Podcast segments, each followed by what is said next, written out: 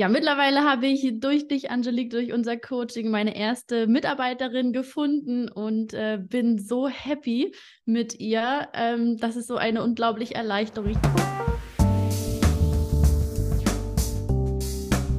Hier ist Angelique, deine Gastgeberin von TeamUp, dein Teamaufbau-Podcast für UnternehmerInnen.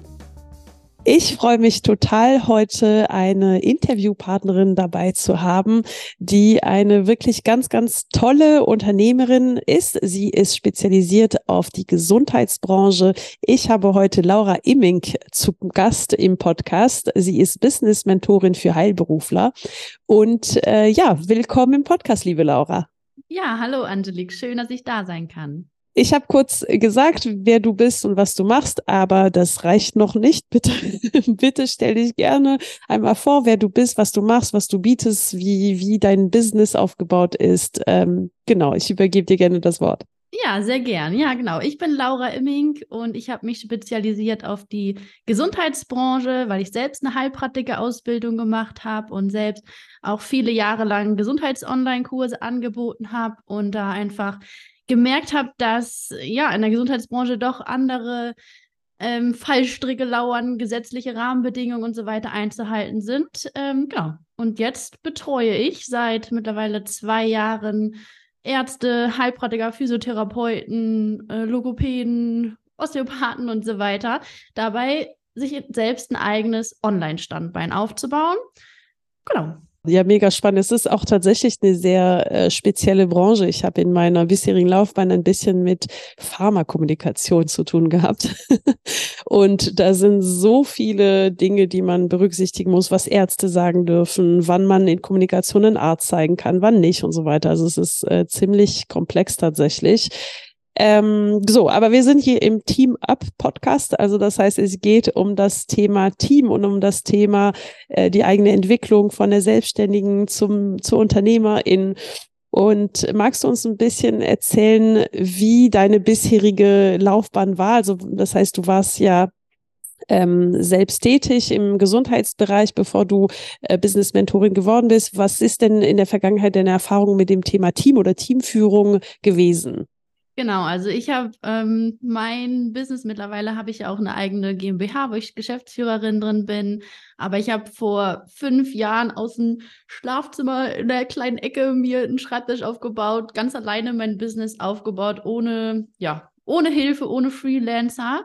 Und ja, dann habe ich im ersten Schritt ähm, erstmal angefangen mit virtuellen Assistenten zu arbeiten, Freelancern zu arbeiten und dann aber gemerkt, dass ich gerne auch ein ja, ein Kernteam hätte, ähm, ja, um auch, auch Austauschpartner zu haben und ähm, Menschen im Team zu haben, wo wir alle an einem gemeinsamen Strang ziehen, an einem gemeinsamen Ziel arbeiten. Das war so mein Wunsch, äh, mein Ziel, auch langfristig Mitarbeiter aufzubauen. Ja, mittlerweile habe ich durch dich, Angelique, durch unser Coaching meine erste Mitarbeiterin gefunden und äh, bin so happy mit ihr. Ähm, das ist so eine unglaubliche Erleichterung. Ich hatte echt am Anfang auch so ein bisschen Bauchschmerzen und Sorgen, ob das nicht super viel Aufwand wird und da muss ich mich immer kümmern, da muss ich immer da sein, kann vielleicht nicht mehr ganz so flexibel sein. Das waren so meine Bedenken vorher, aber das hat sich überhaupt nicht bestätigt. Das ist einfach eine enorme Entlastung. Und ja, durch dich habe ich einfach auch die richtige Person, glaube ich, gefunden, denn das spielt eine sehr wichtige Rolle. Ja, das stimmt. Also das, äh, ne, die, die, die richtige Person, die zu einem selbst passt und zu der eigenen Arbeitsweise, das ist so Kern von jeglicher äh, Zusammenarbeit mit mir, egal ob eins zu eins oder Gruppenprogramm oder so. Ähm, genau, aber du bist wirklich so im Schnelldurchlauf gegangen und ich möchte das dann einmal auseinandersezieren. Was hattest du vorher schon in irgendeiner Weise Führungserfahrung, vielleicht in Angestelltenverhältnisse oder in der Vergangenheit in irgendeinem Kontext?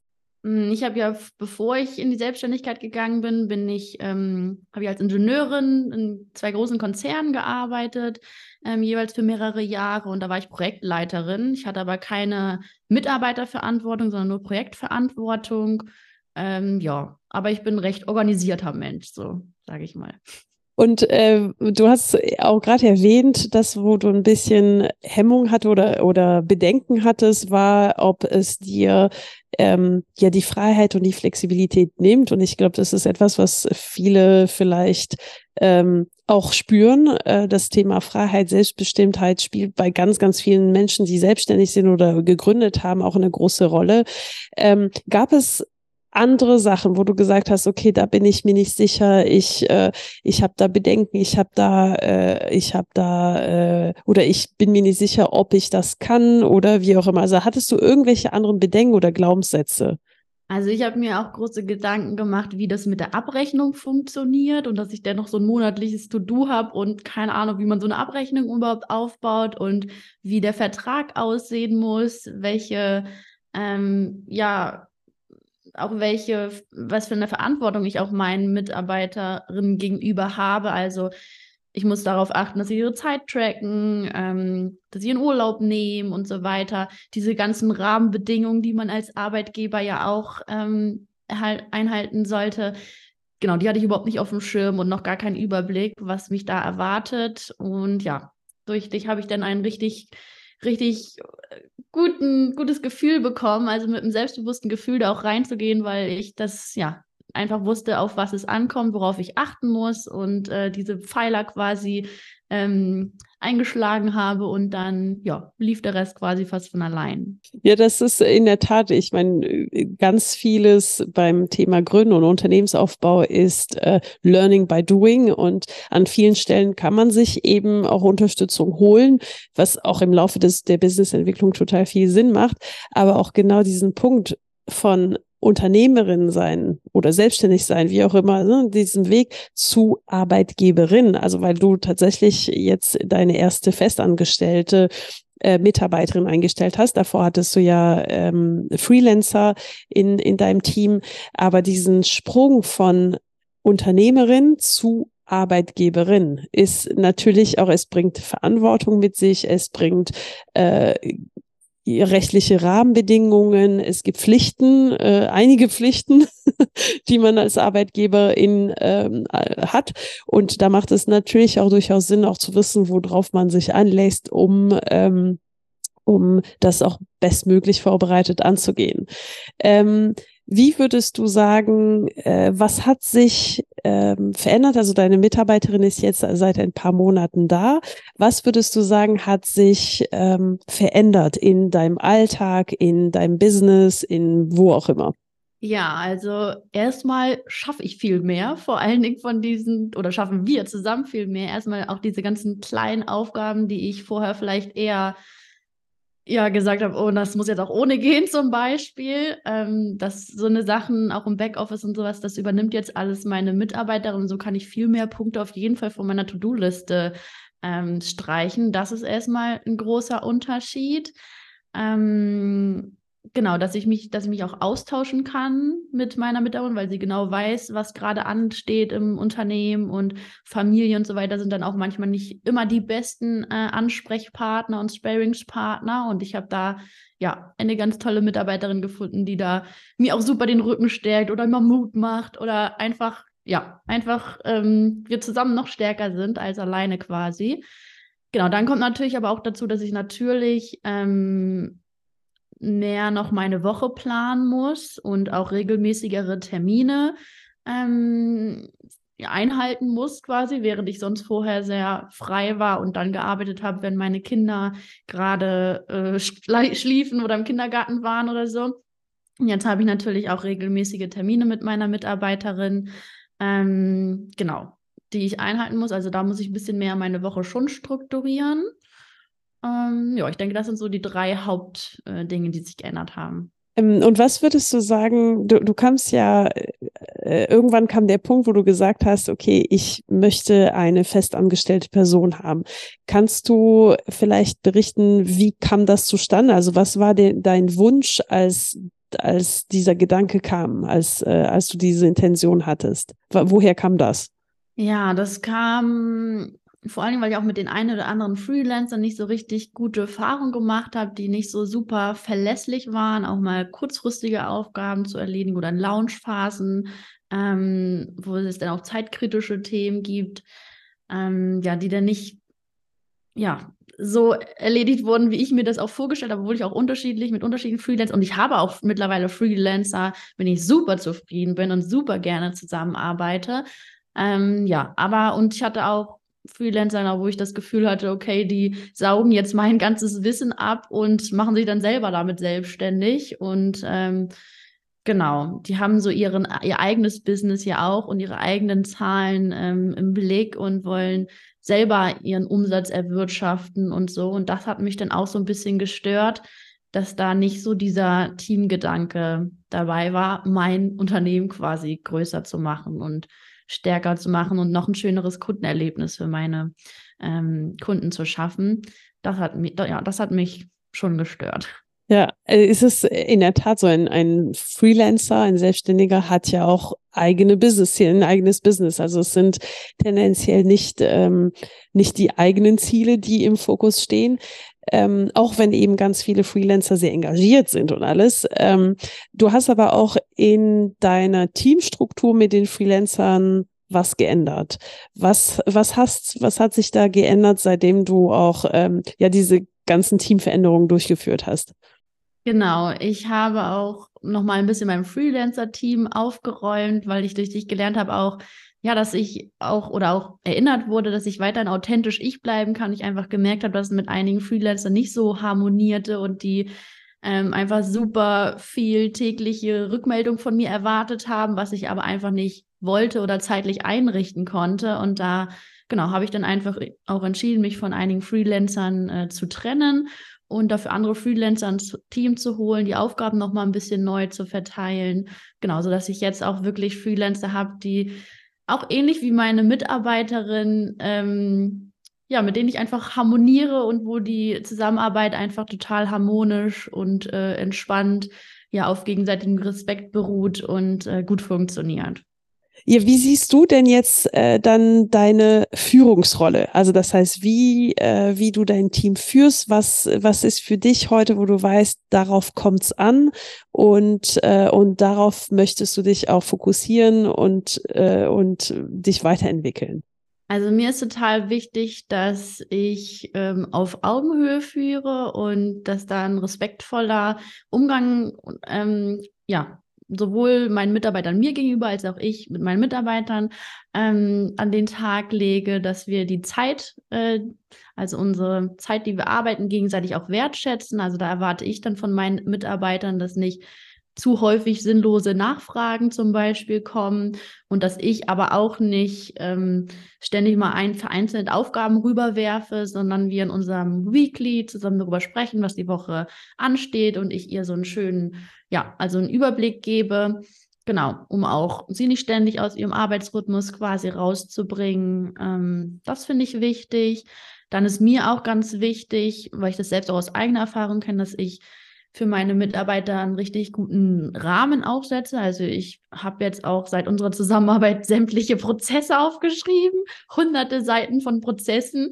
Also eigentlich alles, was ich neu, ähm, neuen Prozess, den ich integriere zum Beispiel, den schreibe ich sofort auf, selbst wenn es das erste Mal passiert. Zum Beispiel heute Morgen haben wir so eine kleinen schönen Kärtchen bestellt mit so Sprüchen drauf, die jetzt am Wochenende an meine Kunden rausgehen sollen und ähm, ja, da haben wir auch direkt den Prozess aufgeschrieben, bei wem wir bestellen, in welchem Dateiformat, in welcher Qualität und diese ganzen Sachen, damit das auch gut ja für meine Mitarbeiter dann umsetzbar ist, dass auch gar nicht so viele Rückfragen dann entstehen. Ähm, ja, und mir ist einfach wichtig, dass meine Mitarbeiter ein gutes, ja, gute Ausgangslage von mir bekommen quasi. Ähm, ja, damit sie auch sicher in ihrem eigenen Aufgabengebiet ähm, arbeiten können. Du hast ja das Stichwort Prozesse gen genannt und äh, das ist ein meiner absoluten Lieblingsthemen. ähm, und ich finde es ganz toll, dass du kurz erwähnst, wie äh, Teil des Alltags es geworden ist.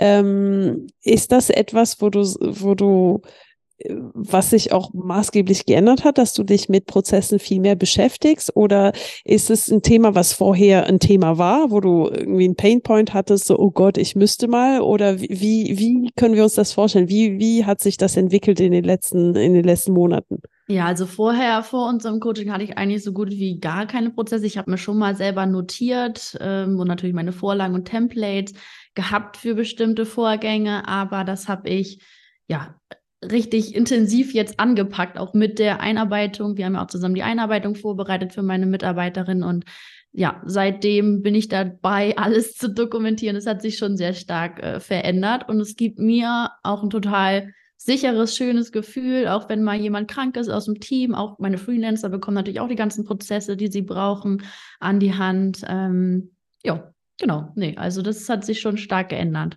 Und wie würdest du sagen, ähm, geht's weiter mit äh, dem Thema Team, mit äh, ne, was ist deine Vision, wo willst du hin, was ist so deine Wunschvorstellung, wo dein Unternehmen irgendwann ist, so hinsichtlich Team und Teamgröße und Unternehmen?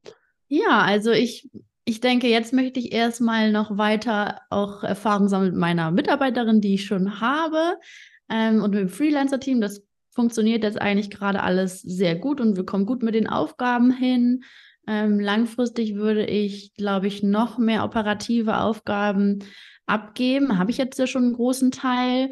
Ähm, genau, dieser Prozess fällt mir aber auch nicht sonderlich leicht äh, oder quasi auch die ähm, persönliche Betreuung meiner Kunden und so weiter. Das mache ich natürlich auch alles weiterhin, aber das könnte ich mir für die Zukunft auch noch vorstellen, dass ich auch feste Experten ähm, als festangestellte Mitarbeiter, die einfach Teil der Imming Consulting GmbH werden, dass ich ja solche Experten mit einer starken Spezialisierung ähm, noch in mein Team hole. Genau, das ähm, wäre so der nächste Schritt. Ja, vielen Dank, dass du wirklich so viel teilst über, äh, über was hinter den Kulissen passiert. Ähm, bei dir ist gerade auch Launchphase zu dem Zeitpunkt, wo diese Podcast-Folge rauskommst. Ähm, deshalb würde ich einfach überleiten und fragen, wie, wo findet man dich? Wie, äh, wie kann man mit dir zusammenarbeiten? Und was ist es denn das, das, was du gerade launchst?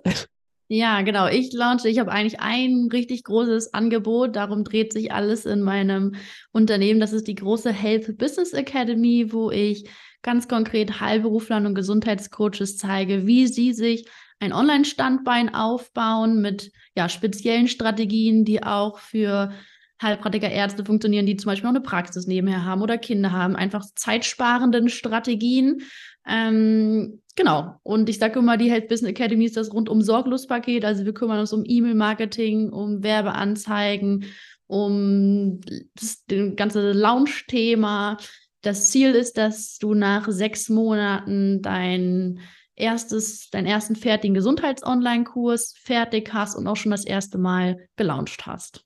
Super, super spannend. Und wenn man dir folgen möchte, wo findet man dich?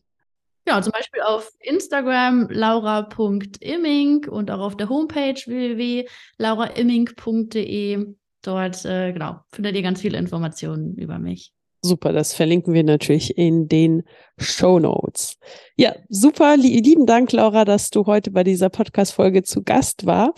Mm, ich beende jede Folge mit, und wenn du heute nur eines mitnimmst, und dazu würde ich dir gerne das Wort überlassen, wenn ZuhörerInnen heute nur eines mitnehmen, dann sollte es was sein?